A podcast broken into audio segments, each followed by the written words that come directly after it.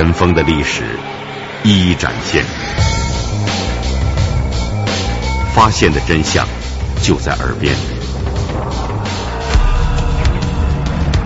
尘封档案，现在解开悬疑的谜团。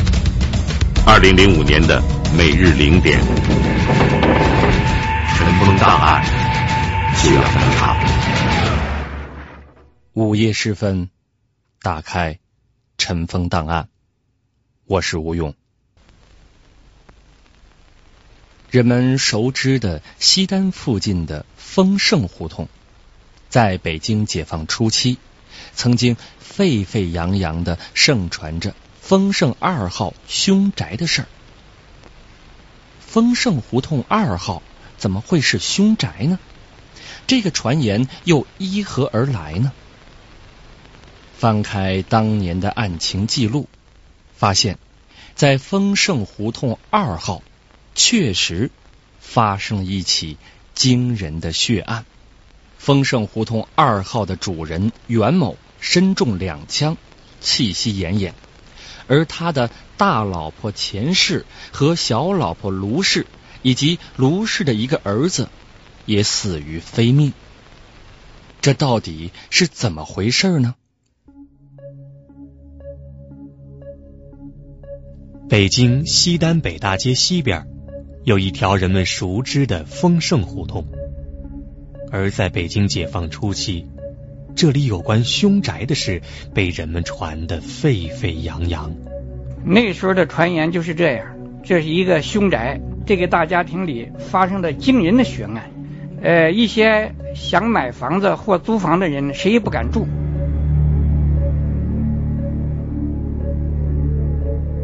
丰盛胡同里怎么会有凶宅？这个传言又依何而来的呢？尘封档案为您讲述丰盛胡同二号凶宅的传说。案发的中心现场是在这个四合院后院的北屋，这是袁的大老婆钱氏的住房。在外屋地上躺着三具尸体，分别是钱氏、卢氏和卢的十二岁的儿子。他们其实不住在一起，为什么会死在一起呢？从现场来看，尸体不像是被移动过，也不像被强逼死在一起。难道是妻妾矛盾造成的火拼？看来也不像，因为三个人都是枪杀致死，而且都是打中后脑毙命，这迹象说明绝非火拼。这个时候，预审股的副股长张明向北京市公安局刑警大队的大队长汇报情况。张明不动声色的进来了，对大队长说：“大队长，据佣人反映。”昨天晚上袁家确实有客，此人姓裴，六十多岁，说是和老主人过去是同事。出事后谁也没再有见过这位客人。这家伙是不是乘乱跑了？旁边有人说，大队长想了想说：“嗯，有可能。可是据佣人讲，大门是医院来人时才开的。”又肯定不会跳墙逃走，这里面会不会有什么隐情？这位客人是看朋友，还是有什么别的目的？大家顿时沉默了，各自按各自的思路猜测着，这三个人为什么会死在一起呢？张明仍然是那么平静，慢慢的阐述着自己的理由。前世床上被子没铺。帐子没放，这里说的帐子就是蚊帐，蚊帐没放，他衣服也没脱，到死手里还攥着一把大蒲扇，而屋门口还放个小板凳，不知大队长你注意了没有？你是说前世在屋门口乘凉，回屋时凶手从背后开了枪？对这时，老袁正在客厅和客人说话，听见枪响，忙从客厅后门出来。于是凶手又迎面向他开枪。他受伤后挣扎着跑回了自己的卧室。这就是我的推理。袁的大老婆钱氏和小老婆卢氏本来就妻妾不和，那么卢氏母子为什么死在了钱氏的屋里呢？张明继续说着自己的看法。我分析，他们母子是听到什么动静，才到后院去的。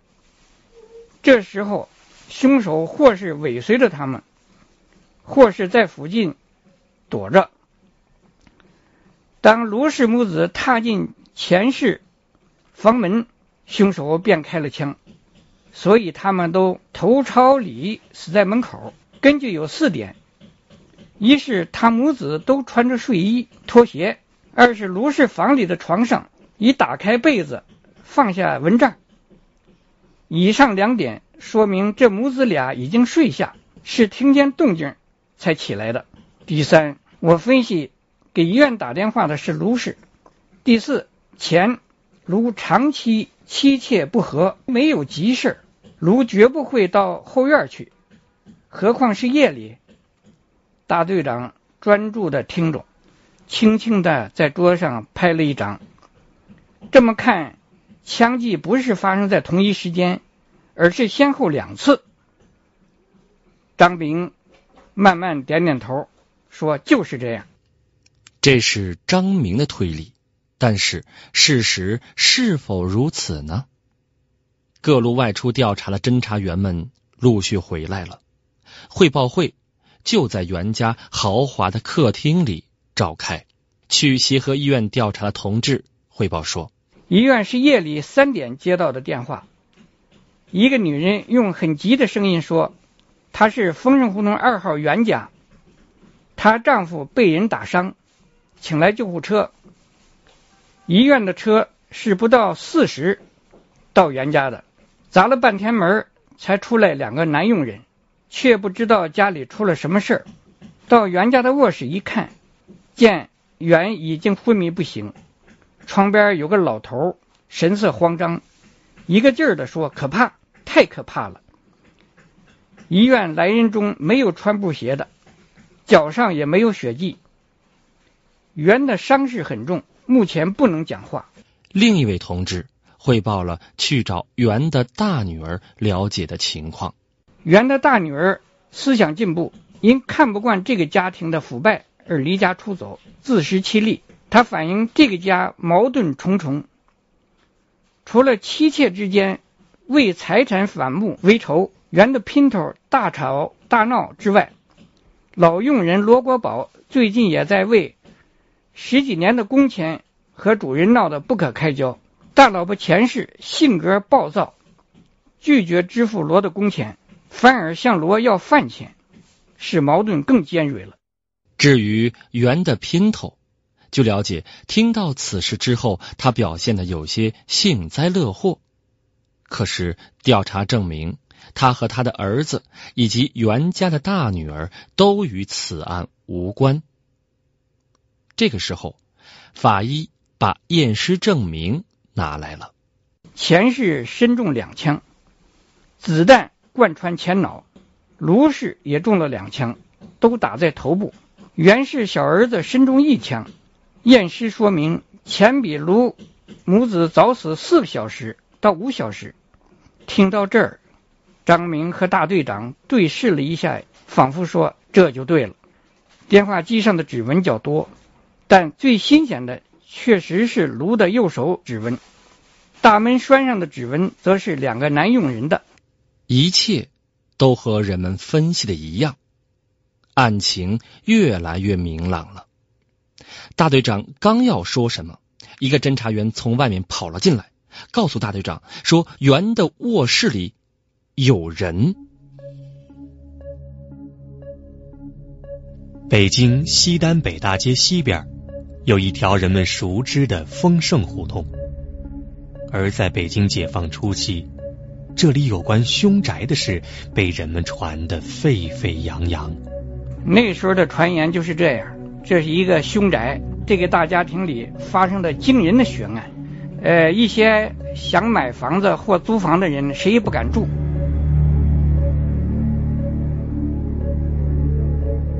丰盛胡同里怎么会有凶宅？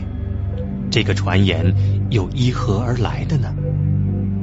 尘封档案为您讲述丰盛胡同二号凶宅的传说。袁的卧室里有人。人们吃了一惊，进现场近一个小时，才发现袁的卧室里还有人。大队长不禁有些生气。大家一看，发现这卧室设计的很隐蔽，外面没有门，只有从客厅的一个小门出去，贴墙穿过一条小黑胡同，才有一个只容一人进出的小门。此刻，房门紧闭，窗帘拉着，门从里面插住。谁在里面呢？侦查员上前敲门，没有吭声。快开门，我们是警察！张明喊道。这一招真灵。屋里有人说话了：“真是警察吗？”“没错，开门吧。”门开了，阳光一下子照射进去。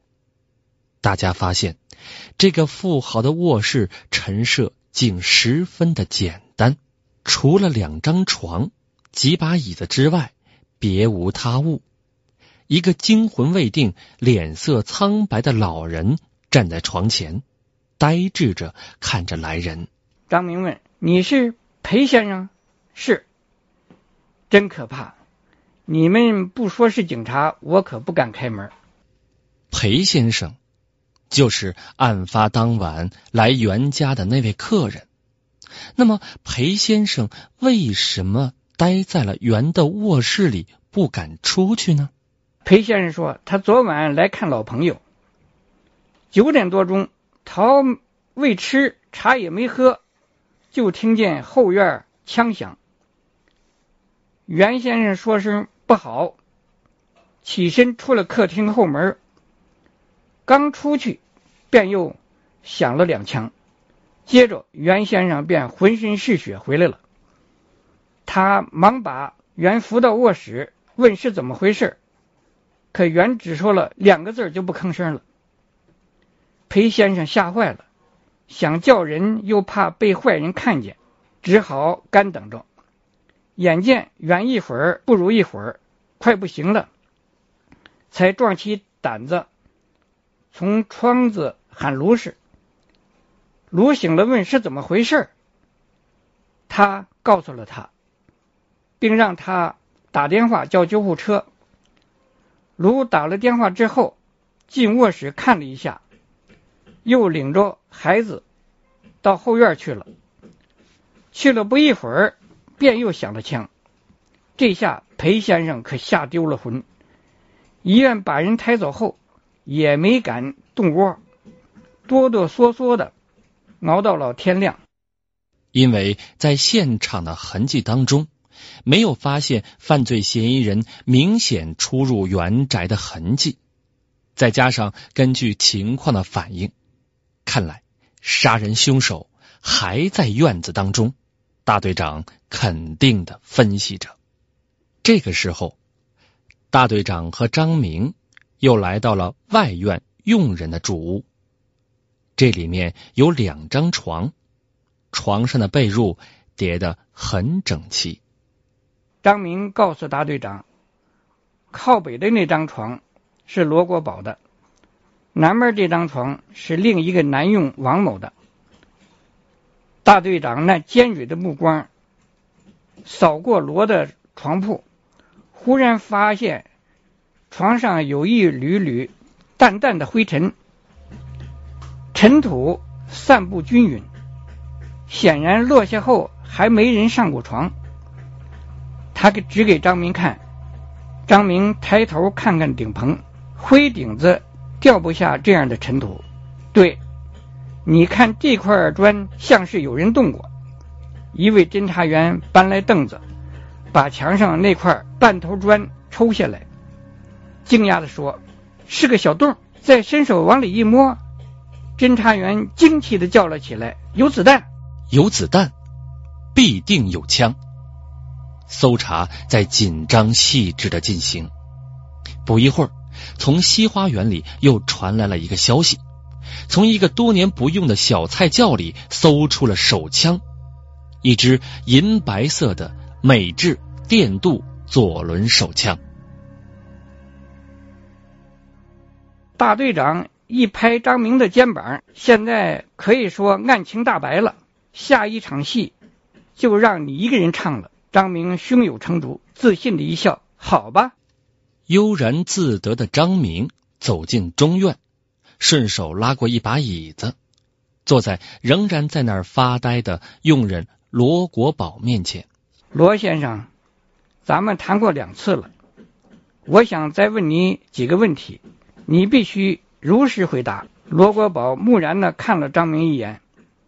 我知道的都谈了，主人遭了难，我够难受的了。你们不去抓凶手，老和我没完没了谈什么？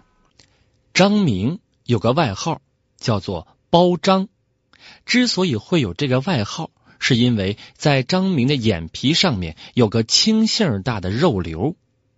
此时，张明眼皮上那个肉瘤变成了淡紫色。熟悉他的人都知道，他火了。张明冷笑了一声，继续问罗国宝。装的倒像。我问你，昨晚几点睡的？九点。几点起的？医院来叫门。医院来干什么？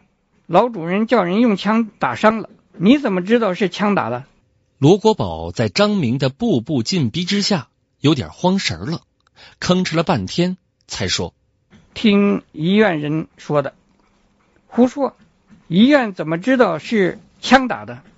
你别绕圈子了，你昨晚根本就没有上床睡觉。听到张明的话，如同五雷轰顶，罗国宝大惊失色。张明此刻却平静了，他站起身，慢悠悠的踱着步，娓娓的道来：九点多，你到钱家的院里去过，袁从客厅出来，你也看见了。卢打电话，你也知道。你不仅知道。还尾随他母子又到了后院，这之后你还去过花园的小菜窖，干什么？我不说你也知道。罗国宝大汗淋漓，把一直依偎在他怀里的两个孩子推到了一边，有气无力的垂下了头。张明一直盯着他，突然命令罗国宝把右脚的鞋给脱下来。罗国宝，把你右脚的鞋脱下来。罗国宝一哆嗦，不知所措的脱下右脚上的麻底布鞋。张明伸手把鞋接过来，鞋底上果然有一块乌黑的血迹。这就是丰盛胡同二号凶宅的故事。那么，罗国宝为什么会连杀三人呢？其实。罗国宝是一个受过剥削、受压迫的苦佣人，为了讨还自己的劳动所得，他和狠毒的大老婆钱氏吵闹了几次，后来才起了杀人之心。枪是他偷圆的。那天晚上，他又从西花园绕到后院去找钱要钱，被钱劈头臭骂了一顿，他压不住心头之火。才开枪杀死了钱，又打伤了袁。至于卢氏母子，他后来交代说，本不想杀害他们，因为他们也受钱的欺压。可听见卢打电话，以为是打给公安局的，绝望之中才尾随这母子到后院杀人灭口。后来才知道，原来电话是给医院打的。这就是罗国宝作案的动机和作案的经过。到此，丰盛胡同二号的故事就讲完了。明天的节目当中。我们将会带您去北海公园。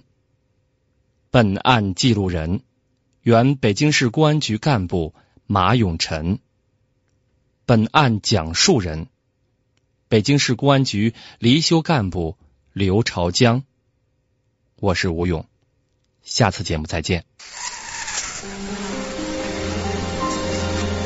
一九五一年三月的一天，在北海公园美丽风景的掩映之下。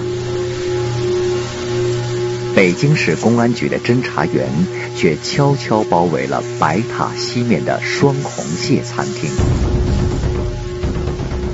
一场战斗即将打响，尘封档案为您讲述北海公园歼匪记。